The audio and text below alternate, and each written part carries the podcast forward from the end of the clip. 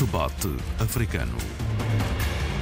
A análise dos principais assuntos da semana na RDP África. Há manhãs que cantam em Bissau. Domingos Simões Pereira confirmou no passado domingo 4 a vitória eleitoral de 10 de março de 2019. O líder do PIGC liderou na altura um governo de coligação parlamentar que acabaria por cair depois de dissolvido o Parlamento. Agora, à frente da coligação pré-eleitoral que dá corpo ao governo de 2019, a PAI Terra Arranca alcançou maioria absoluta. Domingos Simões Pereira prepara-se para receber de Sissoko Embaló o convite para formar governo e este é o início de uma nova legislatura na Guiné-Bissau. Resta agora saber se há uma legislatura para levar até ao fim. Tema para o debate africano com Sheila Khan, Tony Checa e Abílio Neto. Eu sou João Pereira da Silva. Tony Checa, dito tem que tem.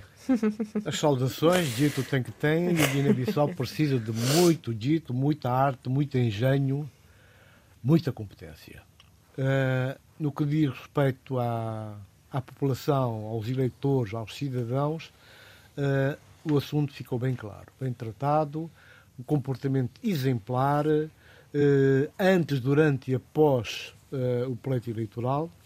Os guineenses souberam participar, souberam estar, escolheram o que quiseram, como quiseram, e toda a campanha, uh, os discursos, uh, os cadeaux, as prendas, tudo isso depois ficou para o lado e concentraram-se no programa, nas ideias que estavam a ser expostas. Isso foi muito bom, pelo menos para o PAI que arranca, que fez toda a campanha sem poder oferecer uma única caneta que fosse, porque tinha todo o material de campanha preso no, na alfândega, nas alfândegas do, do aeroporto de, de Bissau depois do avião que foi furtado para levar todo o material da campanha ter andado de trás para a frente pela costa ocidental da África e aterrar finalmente em Bissau, depois de ter sido recusado na Gâmbia e o caminho estar vetado no Senegal. Portanto, foi uma, um trabalho hercúleo, enorme, conseguir eh, fazer chegar a Bissau para depois ser todo um esforço em vão, porquanto, como eu disse, e estes são factos, são factos, uh, o PAI Terra Arranca não conseguiu, de facto, fazer aquelas ofertas que uh, normalmente se fazem nessa. Mas nem por isso conseguiu maioria absoluta. Mas mesmo assim conseguiu maioria absoluta, mesmo assim conseguiu, inclusive, superar outras formações, portanto que também estavam em campanha, que até dinheiro ofereceram durante as marchas. Falamos da Madem G15. Sim, Madem G15. Mas isto são coisas que já lá vão. De resto, liderou o anterior governo. Este governo, que ainda, está, governo ainda, está em funções. que ainda está em funções, que foi, foi impulsado única e exclusivamente para preparar as eleições. Não deixa de ter graça um sinal, já agora, se me permites, é que o atual Primeiro-Ministro, Nuno Avian, o partido do atual Primeiro-Ministro, conseguiu apenas um deputado nestas novas eleições. Nestas é eleições que é ele próprio. Sim, ainda por, ainda por cima, com o agravante de ser um partido uma formação política que nas últimas eleições teve um score considerável e que tem uma base eleitoral bastante grande. E é uma queda brutal. Uma queda enorme, uma queda enorme, que corresponde exatamente à forma como uh, o primeiro-ministro, também líder da APU, uh, geriu o partido que recebeu com um score enorme, com uma votação considerável e com uma representatividade junto dos cidadãos eh, digno de destaque. Eh, eu penso que os partidos acabaram por, eh, por ser castigados por, pela, pelo seu posicionamento, pela forma como acompanharam todo o processo e pela forma como, nos momentos cruciais da vida nacional, acabaram por olhar para o lado, não condenando as brutalidades, as atitudes selváticas, os raptos, agressões, a figuras de destaque da vida nacional, fossem eles deputados, fossem ativistas, fossem juristas, jornalistas, toda a gente apanhou com o pau. Bastava tão somente que dissessem não, a minha opinião é outra, ou reivindicar qualquer situação para, de facto, ser subado. Isto aconteceu e, neste aspecto, é aqui que eu penso que uh, o PAI Terra Arranca, independentemente do seu programa e da forma como apresentou, foi apresentando o programa ao longo dos tempos, de uma forma quase dissimulada, tranquila, uma muita tranquilidade, quando começou a campanha já esta formação política estava no terreno precisamente a passar, a passar as mensagens, a passar o, as suas ideias e a dizer ao que vinha. Isto é importante e acabou por uh, criar todo um espaço que lhe permitiu ser poupado, não só poupado, mas sobretudo destacado e serviu de elemento. Muito bem, Tony, vamos ter uh, ainda mais todo o programa, naturalmente, Sim, falar tenho... sobre a questão. Vamos eu, partilhar eu a conversa. só fazer uma introdução para estava... entrar no tema. Mas... Vamos alargar a introdução à Sheila Khan.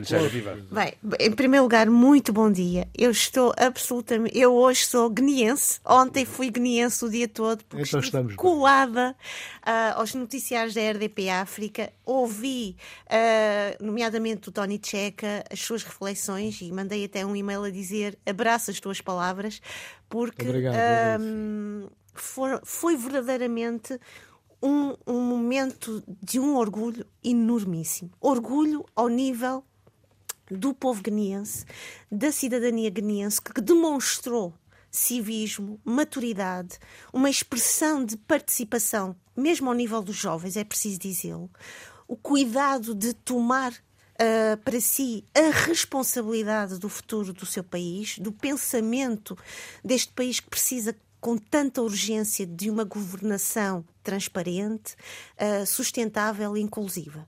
Uh, eu não posso deixar de dizer que tenho uma grande estima e admiração pelo Dr. Domingos Simões Pereira, uh, não deste momento, mas de outros momentos onde pude ouvi-lo, escutá-lo e até ele já esteve connosco no debate africano. Mas, acima de tudo, este é o anúncio como dizia Domingos Simões Pereira, após uh, uh, uh, a declaração dos resultados de uma nova era para, para Guiné-Bissau. Os parabéns para o povo, os parabéns para a sua participação, os parabéns para o seu cuidado. Eu ouvi, um, se não estou em erro, uma declaração de um sociólogo, de um analista que o Tony Checa partilhou comigo, Damião Teixeira, não estou, se não estou em erro da sua, do seu nome, que diz, dizendo exatamente isto: o cuidado que a população teve na vigilância, de proximidade, de cuidar que tudo fosse, uh, estivesse a correr de uma maneira correta, séria e de uma maneira transparente. Importa aqui dizer também que os vários chefes de, de missão dos observadores, como uh, Jorge Carlos Fonseca, da parte da CDAO, Joaquim Chissano, da parte da União Africana, mostraram-se altamente impressionados com o comportamento ordeiro, com o comportamento uh, íntegro da população. Uh, há aqui algo muito interessante. Uh, uma das declarações de Jorge Carlos Fonseca, ele dizia: Nós, os cabo-verdianos, arrogamos-nos de uma alta participação quando estamos uh, nestas situações. Mas eu não posso deixar de reconhecer que o povo guineense nos ultrapassou né, na medida em que todos quiseram fazer parte deste momento. Há pouco o, o Tony Checa dizia que o país GC não pôde oferecer nada. E eu acho que o PIGC não tinha de oferecer nada, porque o povo uh, tinha já em si esta resolução e, de certa maneira, esta percepção de que era preciso fazer, fazer e, e participar nesta grande mudança. Agora, uh, é preciso uh, dizer o seguinte: Uh, o presidente guineense ontem fez um discurso. Eu gostei do discurso que ele fez, dos seus vários agradecimentos às várias uh, dimensões internacionais, dos observadores, também de, do movimento da sociedade civil, reconhecendo o mérito da, do partido, da coligação que saiu. A referência à sociedade civil não deixa de ter a sua graça. E, exatamente. E é importante dizer que antes desta declaração, Uh, o Presidente fez declarações que nos assustaram a todos e deixaram-nos a todos extremamente incomodados, nomeadamente a declaração da sua uh, aproximação e da sua uh, empatia com o, o líder do, da Coreia da Coreia do Norte. E, portanto, ontem este seu comunicado veio, de alguma forma, sossegar ou aliviar alguma das nossas preocupações. A grande pergunta que eu me faço e que eu também tenho ouvido dos outros analistas é como será a convivência deste presidente com o novo ministro, que é Domingos de Simões Pereira. Primeiro-Ministro. Uh, Primeiro-Ministro. Como será? será? Não será? Não sabemos. Vamos ver. É a minha esperança a falar mais alto. uh, e o meu otimismo também. Não, o que nós temos por certo é que o Presidente uh, Sissoko Embaló disse ontem que iria dar posse à, à, à pessoa que a coligação Piauí Terra Arranca, digamos, anunciar. Exatamente. Disse que iria dar posse, não disse muito mais que isso. Agora, uh, também será, e aqui eu acho, uh, tocando, retomando uh, as reflexões de ontem do Tony Checa, que ele deu e partilhou na RDP África à tarde, o presidente é um homem com muita experiência. espero que ele possa ir à sua experiência e perceber que este é um momento de viragem para a Guiné-Bissau e que a própria população, que ele reconhece uh, que foi uh, uma população que demonstrou maturidade e civismo, já declarou a sua vontade. E, e portanto, esperemos que ele terá, tenha atenção e alguma consideração e respeito por este gesto e por esta decisão do povo guineense. Bem, eh, eu devo dizer, primeiramente, que tenho que saudar o espírito democrático da cidadania eh, da Guiné-Bissau. Eu discuti com alguns amigos, e alguns deles até são uh, politólogos e, e, e, quadros referenciados da Guiné-Bissau, se essa tinha sido uma vitória da cidadania ou se teria sido uma vitória do povo. Porque Sheila acabou de citar a cidadania uma vez e citou o povo, daquelas vezes que eu contei, para ir umas oito vezes. Não é? Uh, naturalmente que há uma distinção de conceitos uh, e eu opto por, enfim, uh, julgar que efetivamente esta é uma vitória, mais uma vez, da cidadania. Uma cidadania em construção, naturalmente, no quadro democrático e, e, e ainda incipiente, mas já dá sinais do que pretende, e pretende é ela própria assumir a sua responsabilidade pelo resultado e exigir a outros eh, players eh, que façam exatamente o mesmo no cumprimento das, enfim, das, das funções e das competências eh, que o quadro político, legal e constitucional da Guiné-Bissau lhes confere. Portanto, a saudação e um enorme abraço a esse povo, hum, que é um povo martirizado, que é um povo enfim, eh, que sai de conflito em conflito, desde conflitos militares, civis até conflitos políticos em permanência, e que está efetivamente cansado, e essa, na minha perspectiva, é a reação de um povo cansado, mas eh, de um povo que tem eh, a noção de que vai a caminho de ser um povo que é um povo cidadão, digamos assim. Não é uma articulação meramente conceptual, o que estou aqui a tentar fazer, mas tem que ver com as ideias de desmistificações que essas eleições trouxeram. E trouxeram muitas desmistificações.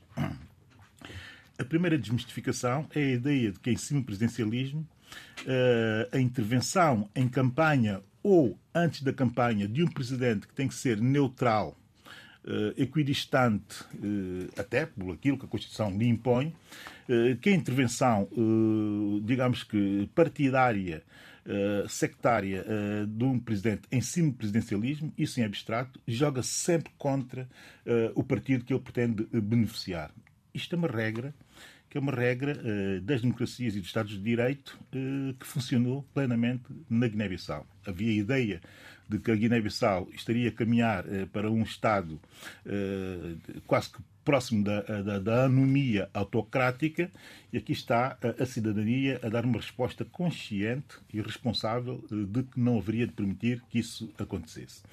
Essa é a primeira desmistificação. A segunda desmistificação tem que ver com a ideia de que na Guiné seria possível ganhar eleições livres em democracia com base ou sustentado no voto étnico regional.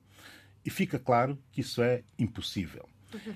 Terceira desmistificação e a ligação com, essa, com a segunda desmistificação. efetivamente, também fica claro, na minha perspectiva, naturalmente, e na minha modesta perspectiva, diga-se, que estamos perante, não, é, não, são, não é um choque de civilização, é o reconhecimento que a Guiné-Bissau, enfim, tem várias etnias, tem várias diferenças entre si, isso é, é bom e é normal que assim seja, só enriquece o país e a cidadania tem noção exata disto, eh, mas também é verdade que existe uma, uma, uma, uma convivência eh, de, eh, de, de, de, civilizacional que é distinta. E que eu já tenho dito aqui, alguns guineenses mais, são mais próximos e também alguns outros que não são, mas que ouvem-nos, que questionam até que ponto é que aquela minha ideia de, haver, de existir Uh, dentro da Guiné-Bissau, uma Guiné-Bissau atlântica e outra Guiné-Bissau continental, uh, fica aqui bem revelado se, olharmos para os resultados dos 29 círculos eleitorais.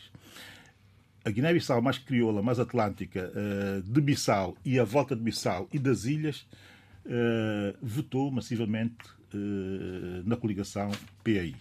Isto é claro, é objetivo e é inequívoco.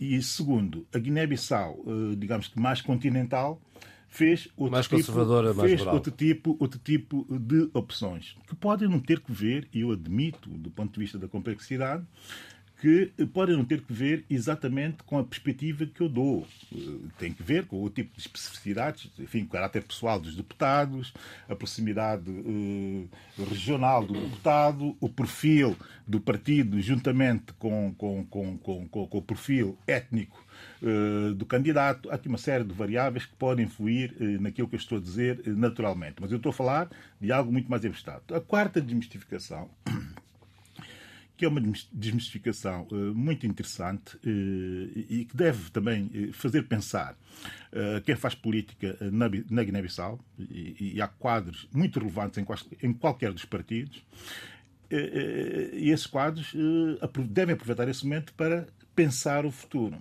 E pensar o futuro em que perspectiva?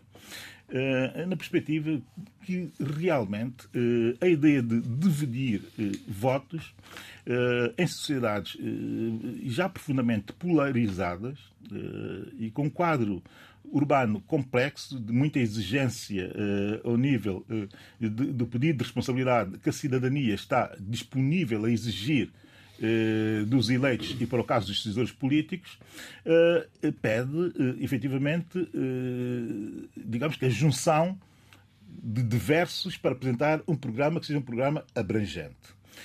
No caso dos partidos no poder, foram todos a votos separadamente, os com mais peso, o PRS, o MADEM e, e, e também o APU. Acontece que, juntando-se a isso, acresce o aparecimento de um partido, de um, novo partido, que divide claramente os votos uh, dentro da, da, da, daqueles que governavam, tanto do Badem, mas também do PRS, que é o Partido dos Trabalhadores da Guiné-Bissau, o dos Trabalhadores Guinenses, uh, do Bote Chacandé, antigo ministro da, da, Administração Interna, enfim, já foi ministro de tanta coisa que eu nem consigo bem elencar uh, todas as pastas. E essa divisão é uma divisão que foi crucial e basta olhar para os resultados de alguns círculos mais, eh, mais eh, complexos para eh, permitir que quem apresentasse uma proposta de comunhão, digamos, de agregação, pudesse, de certa forma, capitalizar e capitalizar bem, na minha perspectiva, e otimamente Sim, e otimizar este A questão agora, António Tcheca, a questão é saber se isto tem pernas para andar ou não. Ou seja, houve uma primeira posição assumida pelo chefe de Estado, há uma segunda que ouvimos ontem, anunciada quase de uma forma uh, uh, uh, informal, porque não teve ali um, nenhuma, nenhum cenário, não teve nenhuma bandeira, não teve. Foi dito aquilo que. Pareceu algo improvisado. E então, tem pernas para andar ou não? Bom, isto é a grande questão, não é? A grande questão é saber como vai ser o amanhã. Ontem, como disse o líder do PAI, Terra Arranca, foi o início de um dia novo, portanto, uma, uma nova, nova fase, nova era, novo momento de Guiné-Bissau, apontando o caminho do desenvolvimento. Agora, o que nós sabemos, o primeiro teste vai ser já agora, nas próximas horas, creio eu, porque o líder do MADEM disse em plena campanha que se ele tivesse menos que 27, 28 votos, que ele que se demitia, abandonava a política e voltava à sua vida empresarial, como empresário. Brahma Camará. Brahma Camará, Baquecuto disse isso. Disse, repetiu em bom som. Uh, o presidente uh, o Maru Sissoko embalou numa grande entrevista, num programa de grande entrevista de televisão da Guiné-Bissau, que aliás foi bastante utilizado durante esta campanha, ele dizia ainda mais: Este povo nunca vai votar no DSP. Se o DSP tiver mais de 27 votos, eu demito-me, deixo o palácio e vou-me embora. Portanto, temos aí duas personalidades da vida política guineense que fizeram história durante os últimos anos e que agora meteram a cabeça no cepo. Eles têm a cabeça entregue à guilhotina. Vamos ver como vai ser Está bem que neste, o, o presidente eh, Sissoko, agora, recentemente, eh, durante a campanha, tinha dito que jamais em tempo algum daria posse o Simões Pereira, que não lhe daria posse, e depois, logo se passado umas horas, acabou por dizer que não vou dar posse a quem o partido vencedor indicar. Bom, e instado por jornalistas, ele disse: não, o político uh, quando é preciso, tem que recuar, tem que mudar a opinião e pode mudar de opinião. Só o político burro é que não muda de opinião e eu mudei de opinião. Quer dizer, reconheceu que sim. Bom, pode ser que no caso do anterior ele também faça o mesmo, utilize a mesma estratégia. Agora, conhecendo os protagonistas em causa, eu penso que a, a filosofia, a maneira de ser de, do presidente Sissoko, não é que ele não possa, não é que ele não consiga. O ser humano consegue tudo, não é? Uh, quando quer.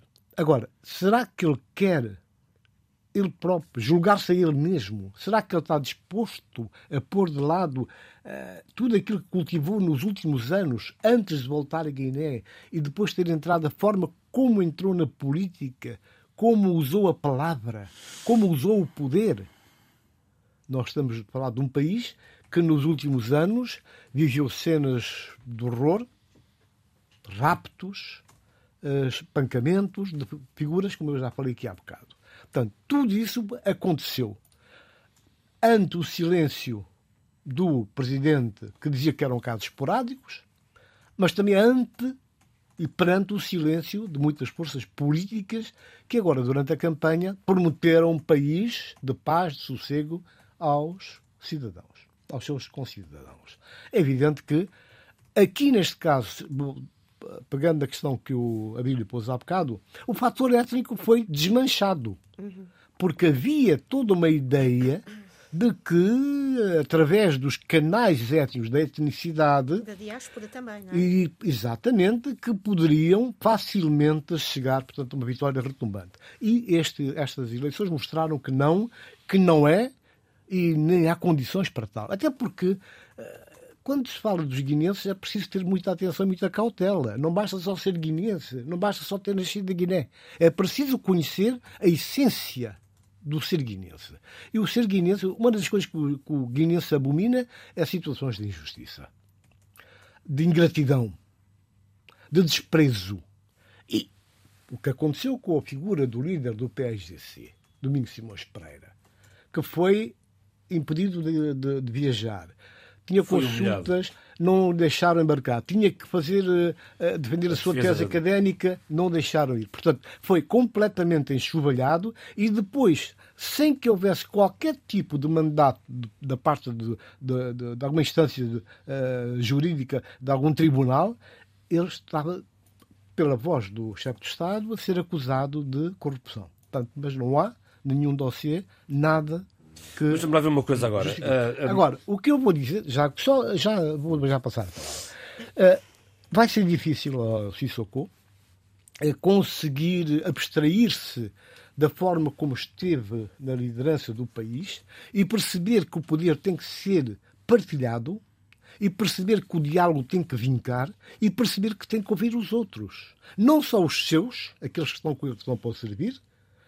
também deve ouvir, com certeza que sim, mas ouvir os outros. Neste caso concreto, há um partido com maioria absoluta e não podemos voltar às cenas anteriores, recentes, mas eh, já do, do passado recente, em que, de facto, quer dizer, pisou-se completamente a decisão de saída uh, das urnas e, e impediu-se que o, a figura do vencedor, do partido vencedor, fosse, portanto, foi assim, foi assim em março de 2019. Foi agora, assim, Sheila, agora, vamos ver como é que vai acontecer a partir daqui. Não me parece que vai ser fácil, não vai ser fácil, mas vai ser necessário. Eu gostei mesmo, só quero também aqui salientar, não são só os aspectos negativos.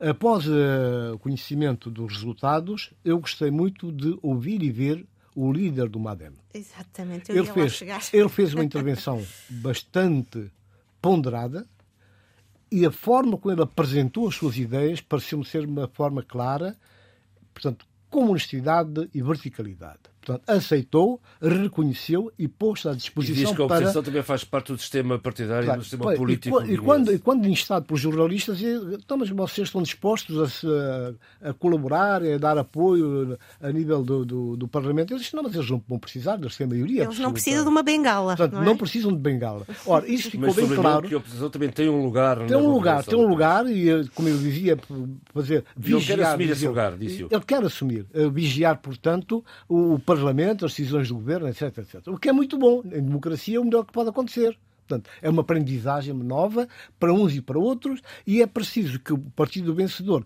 também tenha essa capacidade, primeiro, logo na constituição do governo, olhar bem para o país que tem, perceber bem quem é que pode ser útil em cada, em cada, em cada setor e perceber melhor como é que vai fazer para que Sim, a governação não incida só sobre Bissau, com obras de fachada, mas que vá ao país real e que ajude a desencravá-lo, a criar as condições para que as pessoas Mas voltem será? a acreditar e a participar. E esta é uma assunção de derrota de um partido que foi a votos com a fotografia do presidente Sissoko Cambaló. E agora? Bem, e há agora? uma coisa interessante. Que é que há aqui alguns momentos do nosso debate que eu acho que eu tenho que pegar para poder também articular a, a minha reflexão. Em primeiro lugar, pensar que eu gostei muito da, das declarações do, do, do, líder do Madame G15, em que ele diz, reconhece a vitória do, do pai Terra Arranca, uh, reconhece que somos uh, uma oposição e que vai ser uma oposição uh, construtiva e que vai estar presente e que como temos uma maioria absoluta, portanto não, vão, não, não, vai, não vai haver necessidade de uma bengala, mas vai vão for, for, eh, formar uma oposição construtiva e ativa, isso é importante. Aqui a questão é. Uh, nós temos na, na, na, figura do presidente uma, uma pessoa muito virada para o seu ego, uma pessoa muito virada para a sua imagem, uma pessoa muito focada na, no seu discurso e naquilo que gira à volta dele. Nós sabemos pelo passado dos vários conflitos e tensões entre Domingos Simões Pereira e o presidente atual da Guiné-Bissau. Uh, e é importante dizer que há uma dimensão de Domingos Simões Pereira que foi ao encontro daquilo que há pouco o Abel dizia uh, quando eu falava da cidadania e povo. E há uma coisa que o povo, uh, a cidadania existe, emerge porque o povo decidiu agir, comportar-se e tomar conta uh, do, das, das, suas decisões e do seu pensamento e partilhá-lo para fora. Uma das uh, declarações de Domingos Simões Pereira antes, durante, uh, antes, antes das eleições foi: Eu espero que o povo possa votar sem temor. E eu acho que este comportamento do povo foi essencial para ativar essa tal cidadania. E, portanto, existe cidadania quando o povo a exerce, mas ela existe a partir do povo e não sozinha.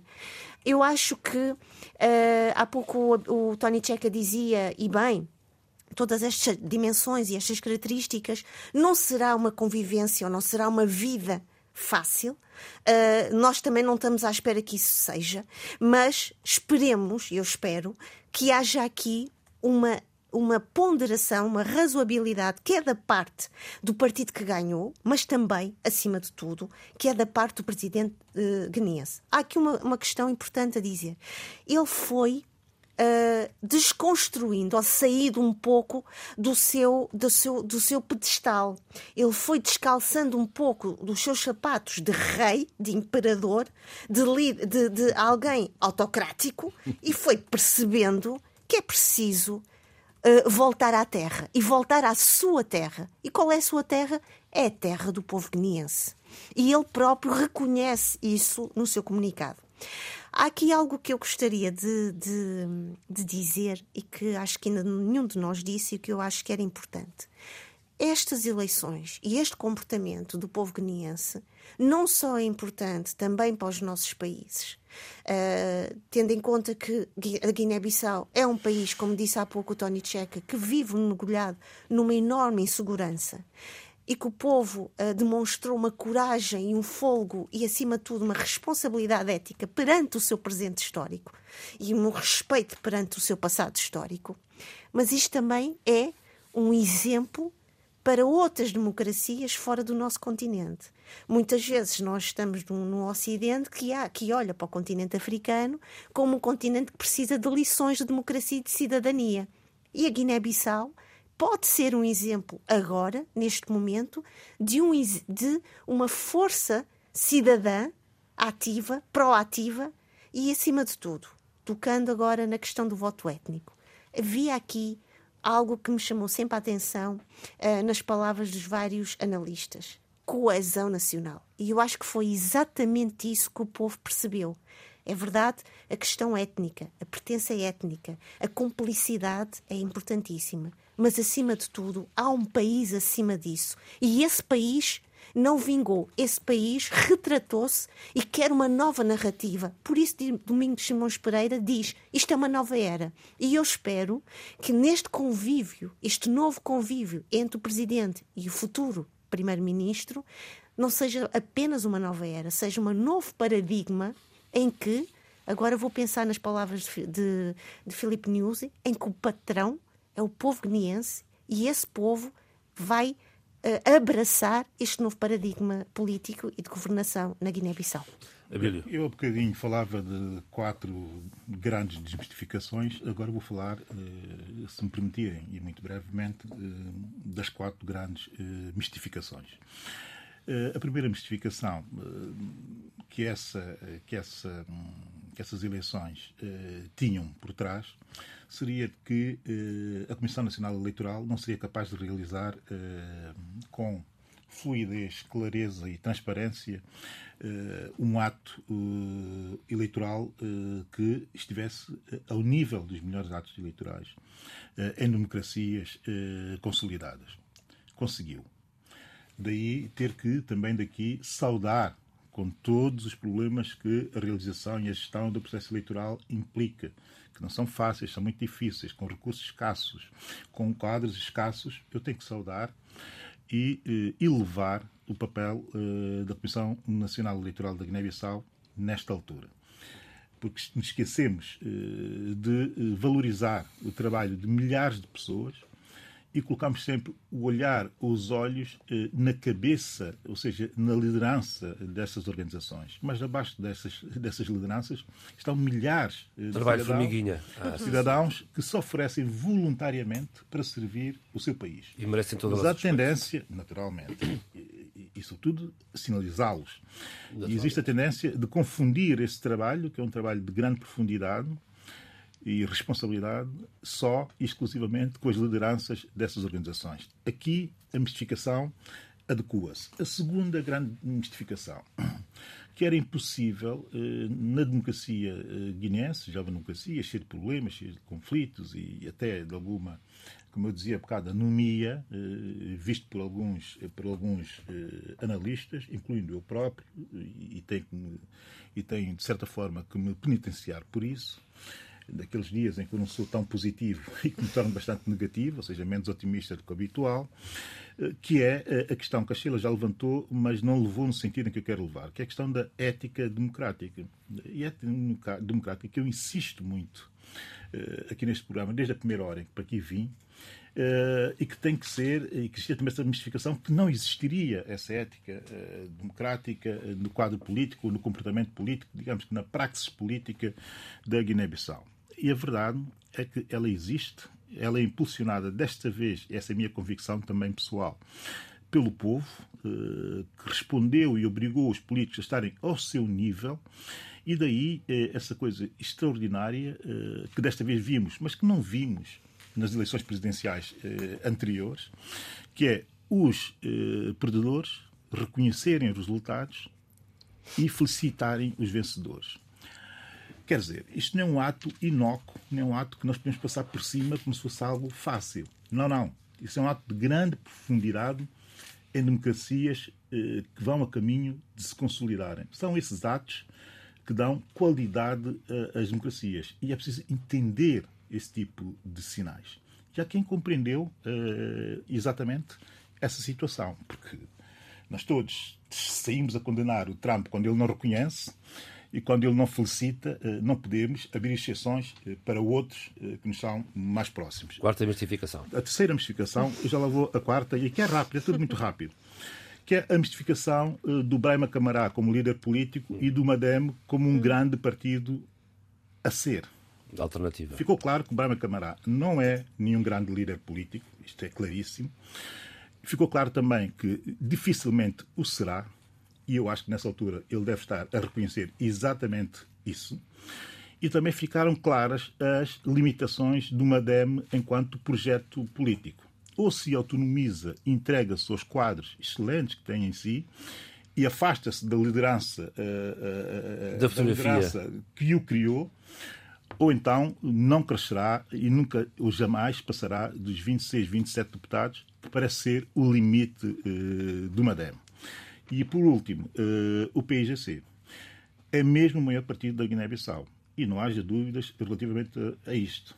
E quando tem um líder tranquilo, que não tem que estar constantemente a assumir uma responsabilidade extra uh, si próprio, extra partido, consegue boas performances. Quando se esconde em legitimidades extrademocráticas ou supraconstitucionais, naturalmente, pretende passar a ideia de que é um partido que tem ainda saudades de ter sido partido de Estado e que não está compatível com aquilo que a cidadania guinense hoje exige a um partido estruturante.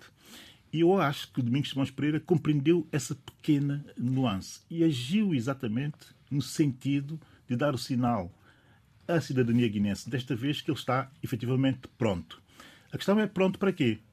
Eu diria que do discurso do Presidente da República, o Domingos Simões Pereira não deveria estar pronto para governar. Devia estar pronto para fazer outra coisa qualquer e colocar a pressão sobre o Presidente eh, Sissoko Embaló eh, no sentido de ele ter que lidar com um Primeiro-Ministro que não seja Domingos Simões Pereira e que o limitará e sempre limitará de fora da política exercida pela pressão do poder limitará bastante e muito mais uh, o presidente Sissoko Embalo. O discurso dele só tem que ver com isto. Eu não tenho dúvidas nenhumas que o discurso dele só tem que ver com isto. Tentar chamar Domingos Simões Pereira a jogo. Eu, se fosse Domingos Simões Pereira, não iria a jogo. Tudo o que disseste, Abílio, tem uma base correta, mas é preciso não, não perder, em linha de conta, a, a realidade, a história, o que foi, os factos. Não podemos confundir estas eleições, que seja como for, com todas as dificuldades e atropelos, uh, o resultado final é positivo. A prova dos nove dá positivo. Agora, as eleições presidenciais a que te referes foi um processo inacabado. Não chegou ao fim. O presidente da CNE desapareceu, ninguém mais o viu. As atas não foram assinadas. E vai-se validar o quê? Porquê? Em nome de quê? Porque alguém disse eu ganhei? Tu perdeste. Portanto, é injusto crucificar seja quem for. CNE não esteve à altura, teve um comportamento incorreto, tecnicamente falhou, e depois daquele desaparecimento, seguido depois a posteriori com a assunção de um vencedor que se autoproclamou, ele reaparece projetado para funções muito mais elevadas. Tudo muito estranho. Não faço qualquer acusação, mas manifesta aqui a estranheza dos guineenses. Agora, há um aspecto importante, para mim também a bocado passou um bocado, que passou-me temporariamente, e vou, voltar à questão, que é Bocha Candé. O Bocha Candé tem o segundo partido que, portanto, tem como emblema, como referência, o presidente Suíço Coimbaló, que esteve na base da criação do, do partido, dos trabalhadores da Guiné, mas o Bocha Candé foi o líder de partido que, de quem não se esperava nada, que fez um apelo veemente ao presidente para respeitar o resultado das eleições. Efetivamente. Isso foi muito bom, foi de uma coragem, de uma lucidez muito boa. Ele pontuou aqui. Normalmente as pessoas minimizam um bocado a figura de Bocha Candé, uhum. mas a verdade é que nos momentos uhum. cruciais ele aparece e aparece bem. Agora, há um aspecto importante quando falamos das eleições na Guiné-Bissau, dos resultados, dos impactos, eh, da maneira de ser de cada um, como lida com o poder, como lida com as pessoas. Uma coisa ficou clara: a questão do, da cidadania ficou clara. A cidadania, portanto, não tem, não se define por origem social, uh, económica ou financeiro, mas sim, portanto, uh, é o povo em si no seu conjunto, de A a Z, sem, sem qualquer discriminação, Exato. e que, portanto, ou assume ou não assume, ou conhece e cultiva essa forma de ser, estar e participar conscientemente e de uma forma vertical, ou então não há cidadania. Portanto, neste caso concreto, o que os guineenses fizeram nesta, nesta votação, neste pleito eleitoral, é exatamente cidadania. Foi uma atitude Dar cidadã. voz a essa cidadania. Uma atitude cidadã que, portanto, deu forma a essa reivindicação, a esse sentimento, que é muito bom. Agora, há um aspecto importante para a Guiné-Bissau neste momento que nós devemos trazer à baila, é não é só aqui uma questão da política interna. Porque programa sabemos que há.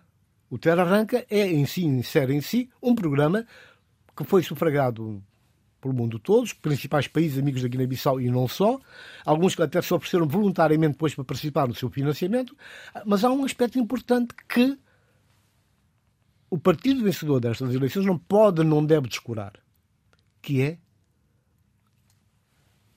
a política externa.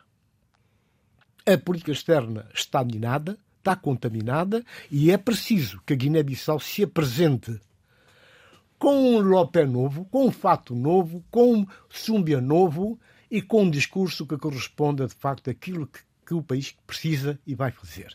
E é preciso não discriminar os países, porque tem sido um dos erros da Guiné-Bissau, que é minimizar a importância da relação com os países vizinhos, houve líderes políticos que durante muito tempo ignoravam o Senegal devido, portanto, a alguma antipatia eh, até justificada, mas a verdade é que isso não pode acontecer na política. A Guiné-Bissau não pode estar só no mundo e na África Ocidental não deve estar só. E temos aqui uma prova acabada, que foi a maneira como o presidente Sissoko conseguiu, de facto, entrar e estar na CDAO e capitalizar simpatias e apoios.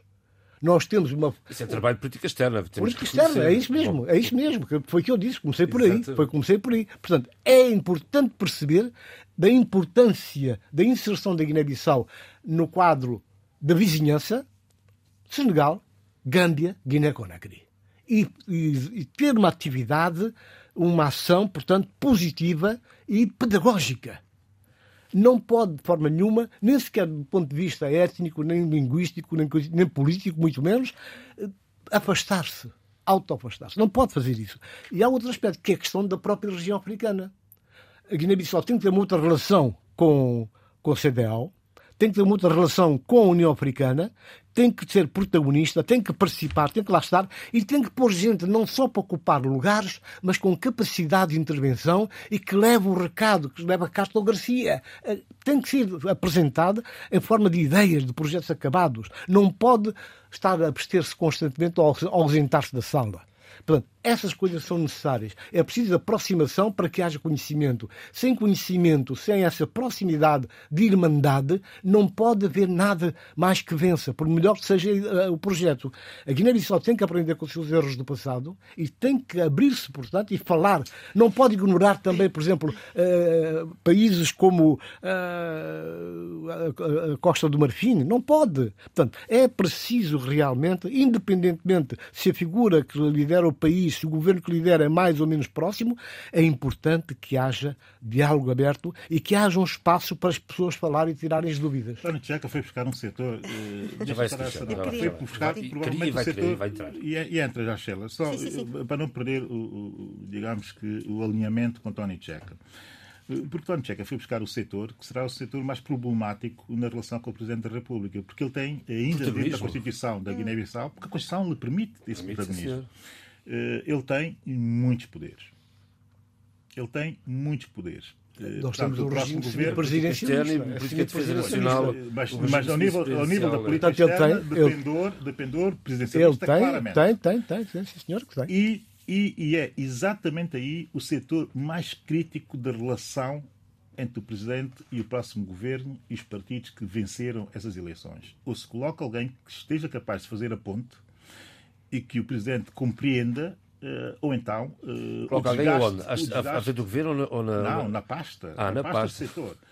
Ou então, ou então, ou então uh, o desgaste do, do, do, do, próximo governo começará exatamente aí. Essa e, na é defesa? e na defesa? Essa é a minha percepção. A defesa é muito mais fácil de fazer. Cheira. Só mais uma nota, só dar uma nota ao Tony Checa, para dizer ao Tony Checa, e lembrá-lo que ele é guinense e conhece bem a realidade guinense e as personalidades guinenses, conhece muito melhor do que eu, que as conheço muito mal, exceto duas ou três ou quatro exceções. Mas Domingos Simões Pereira reconheceu os resultados mais tarde presidenciais. E um, um, ano, um ano e oito meses depois, para ser quando, quando, quando pressionado para, para os países amigos, pelas fontes de financiamento não, não sei, e internamente até dizer vamos tentar criar um clima propício para que as coisas não piorem. Muito bem, Sheila. Eh, eu estava há pouco a ouvir o, o Tony Check e estava a sentir que estava a ter uma aula de história da Guiné-Bissau, porque essa aula de história, da memória histórica da, da Guiné-Bissau, é muito importante no que, no que o Tony Check estava a falar da relação da Guiné-Bissau com o exterior. E uma das coisas que me chamou, chamou mais a atenção uh, no, na, no, na campanha, no, no, no programa eleitoral uh, do Pai Terra Arranca foi exatamente, e eu disse isso a semana passada, essa percepção histórica, essa contextualização do país, onde está o país e para onde é que o país pode ir. Para mim, eu acho que Domingos Simões Pereira tem essa percepção. E tem essa percepção porque é um homem que tem um percurso histórico profundíssimo uh, na história da Guiné-Bissau e tem uma, uma percepção de como a Guiné-Bissau está no mundo e o mundo está uh, na Guiné-Bissau a partir dos vários elos históricos.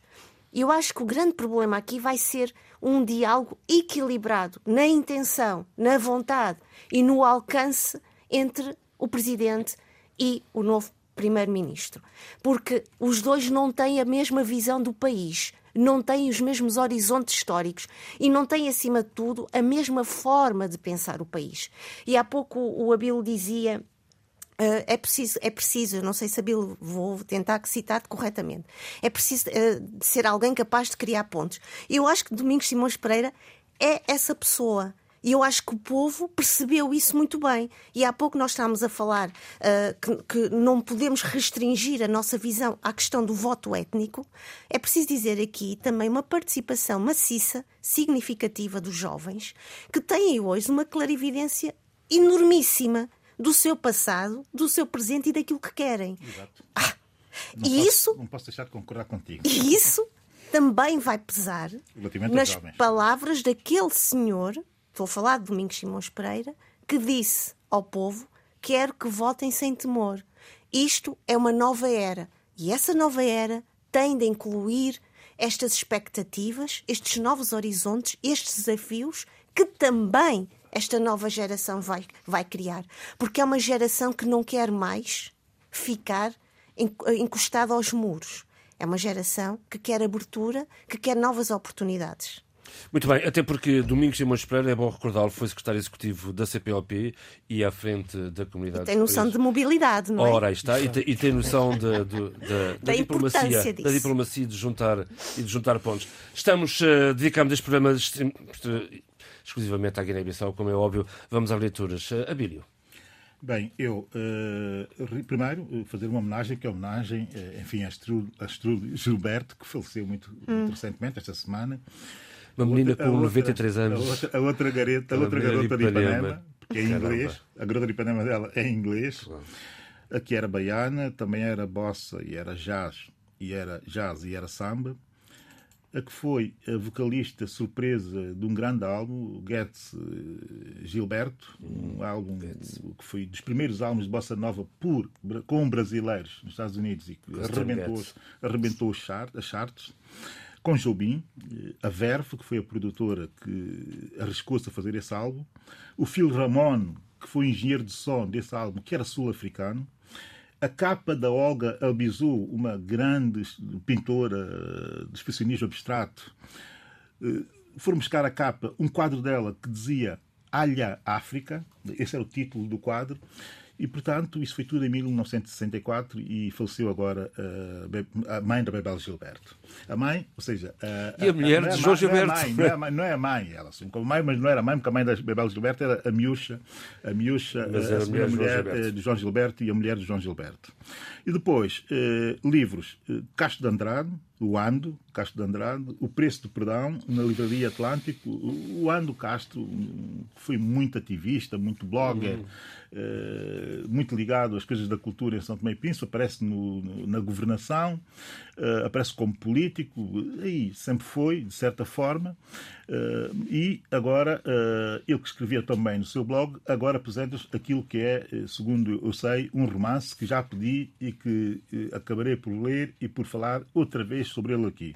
E depois também uma coisa que eu estou à espera e com muita ansiedade, que é uh, a promessa uh, da publicação de uma biografia de João Seria, uh, cujo título será O Astro da África Negra, pela Malanza Edições. Malanza Edições é uma coisa de jovens, uma coisa de gente que está a dinamizar muito o setor da cultura, sobretudo dos livros e da divulgação dos livros uh, em São Tomé uh, e Príncipe, uh, e portanto eu estou muito ansioso e muito à espera dessa biografia. Espero que eles façam uma coisa bem feita, bem escrita, aliás, muito na onda da qualidade dos trabalhos que os seus mentores têm apresentado ao país. Portanto, eu felicíssimo com tudo que está a passar-se na cultura são tomense nesta altura. Poderia e deveria ser mais, mas o que há já me deixa contente. Sara.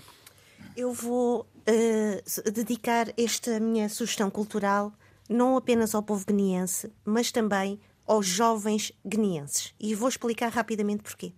Esta semana, última semana de aulas em Vila Real, na minha cadeira de uh, Culturas Africanas Comparadas, e um aluno meu, por quem eu tenho uma imensa admiração, e vou dizer o nome, Assana Baldé, decidiu, uh, a meu convite, dar uma aula sobre a literatura guineense foi absolutamente magistral.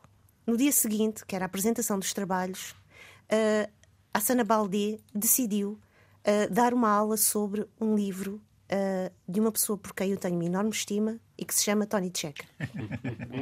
e ele diz. Não estava aqui para ver a cara do Tony Checa. Ele diz. Porque é que isto era importante? Ele começa a contar a história da geração dos sonhadores, daqueles que sonharam por um país. Depois conta a história daquela geração que se sentiu que fracassou. Porque aquele país caiu num vácuo, num vazio político, social, após a independência. E ele foi contando essa história. E foi abrindo um livro. Guiné, sabor que dói. Guiné, sabor que dói. Eu não tinha lido esse livro. É um livro de poemas lindíssimos sobre o que é ser mulher, sobre o que é ser guineense sobre o que é lidar com a história que nos magoa, que nos fere. Porquê é que eu cheguei a este livro? Porque eu sei que o Assana Baldé nos lembrou do passado e dessa memória para podermos festejar o presente, estimar o presente e não esquecermos que os erros do passado não podem ser novamente cometidos no futuro. E que esta nova geração, e que eu vos posso dizer guineense, é uma geração com não só com amor à sua à pátria, à sua nação, mas que, mesmo estando em Portugal, não há um único dia, um único momento que não se esqueça que o seu cordão umbilical está ali. E eu vou dedicar esta nova era, esta nova uh, uh, Guiné, que não tem uma sabura que dói, mas que tem uma sabura que nos apaixone, que nos eleve e que nos faça feliz. Obrigada, Tony Checa. Uma homenagem. Obrigado. Bom, uh... Tony Checa, agora não, não te vais emocionar não, aqui, não. Não, ah, não pois. Recuso-me. Recuso uh, uh, quando falei do está livro. emocionado, do... Sheila. Quando falei... Beijinhos. Obrigado. Quando falei do livro do François Hénard, a semana passada, O Brasil, l'Aube, un combat pour la forêt, prometi que hoje falaria da, do livro da Marie Condé, A Espera da Subida das Águas.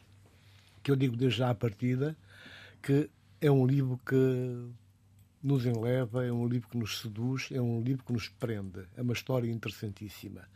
Uh, Marie Condé é voz de destaque na literatura das Caraíbas. feminista, ativista, nasceu em Guadalupe em 1937. Foi bolseira de mestrado e doutoramento de literatura comparada à Sorbonne. Uma mulher fantástica, com uma perspicácia e uma sensibilidade enorme que transborda desse livro, daí ser tão premiada, tem tantos prémios que não vale a pena estar aqui numerá-los, até para poupar o tempo que não temos. Mas realmente a espera da subida das águas foi finalista de vários prémios uhum. franceses e internacionais. Eh, foi nomeada em 2021 para o National Book Award da Literatura Traduzida. Uh, e a história é linda, traz aqui a figura do Babacar Traoré, que estudou no Canadá, médico, e que eh, vive sozinho em Guadalupe e por via da sua profissão acaba de isso, atender uma, uma, cliente e depois eh, aí surge um problema novo na vida dele que depois traça e influencia toda uma vida desse médico. A mãe morre e a criança sobrevive. E ele, médico, homem, toma conta da criança. Querem saber mais? Comprei o livro. e assim se fez o debate africano esta semana, com o apoio técnico de Diogo Axel, apoio à produção de Paulo Seixas Nunes. Fique bem. Debate africano. A análise dos principais assuntos da semana na RDP África.